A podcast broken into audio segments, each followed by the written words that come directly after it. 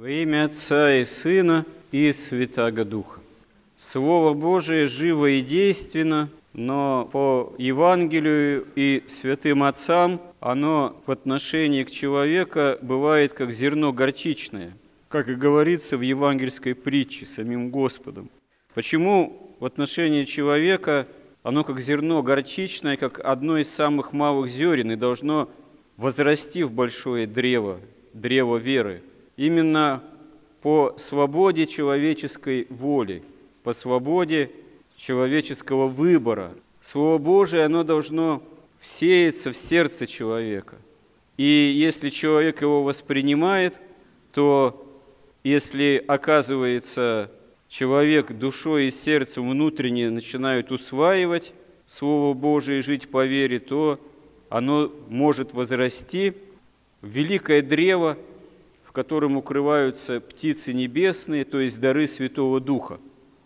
Здесь же Господь приводит в пример, как возрастает колос невидимо для человека. Человеку надо посадить это зерно пшеничное, а чтобы колос возрос, нужно действительно для возрастания его время, соответствующие условия, влага, тепло и возрастание, оно имеет свои этапы, имеет определенные прохождения этого возрастания. Когда появляется только зелень, как говорят святые отцы, в символическом отношении это такие навыки первичные добродетели в человеке, вот, которые должны еще сформироваться, чтобы действительно из этого э, первоначального зерна а потом ростка сформировался именно такой класс, такой колос, который бы явил собой многие в себе зерна, действительно многие плоды. Это уже тогда действительно символ духовного совершенства. Но это все действительно э, зависит от нашего выбора и от нашего усердия. Когда Господь говорит, что тому, у кого есть, будет дано и приумножится, а у того, у кого нет, отнимется и то, что думает иметь, это иногда вызывает такое непонимание, недоумение. Как же так? Человек вообще очень много думает о прибытке, о собственном имении. Но, как правило, это имение, этот прибыток чисто материальный, земное стяжание. И исходя из этой логики, это странно. Как же так, если человек беден, у него ничего нет, как же Господь у него отнимет и все, что у него есть и нету, и чтобы он думал бы, жевал бы. Но святые отцы указывают, что речь-то идет не о земном достатке, а на самом деле о усердии к духовной жизни.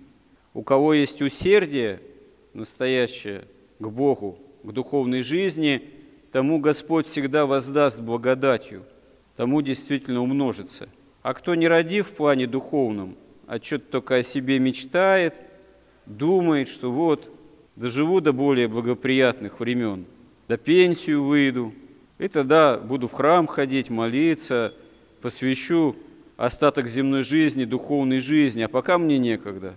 Ну и часто с таким нерадением, с таким нерадивым человеком бывает, что не доживает такой человек до более благоприятных времен житейских, чтобы посвятить эти более благоприятные житейские времена серьезной духовной жизни. Потому что таких э, времен не бывает. Жить надо здесь и сейчас, духовно в том числе, учиться, стараться. Сегодня, а не завтра, послезавтра, или когда экономический кризис закончится, или когда новый разразится, или когда эпидемия пойдет на спад, а потом какая-нибудь новая придет. Вот. Ожидать более благоприятных обстоятельств более хороший, в этом смысле удобный, в плане в том числе и для осуществления духовности жизни, это утопия, это лукавство, это, можно сказать, такой дьявольский соблазн, это обман.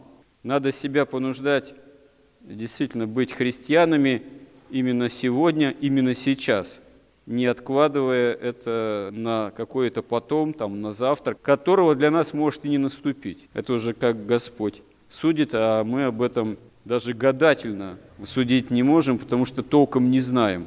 что нас в будущем ожидает, которого еще, собственно говоря, нет и не наступило. И вот то, что Господь указывает на то, что на самом деле спасение, созидание духовности в человеке, созидание преображающего действия, благодати совершается невидимо. Это тоже совершенно не случайно, потому что Господь от нас в этом смысле скрывает. Он, с одной стороны, долго терпит сам, а с другой стороны, нас понуждает учиться терпению и не обольщаться о самих себе, и не видеть, что в нас есть духовное, а что не духовное, не видеть, преуспеваем мы или не преуспеваем, лучше осознавать, что мы рабы никуда не годные, не ключимые. Это действительно так, потому что так оно безопасней. А истинное созидание, если у нас что-то созидается, и мы даем Господу, предоставляем Господу себя для этого, оно происходит для нас самих невидимо.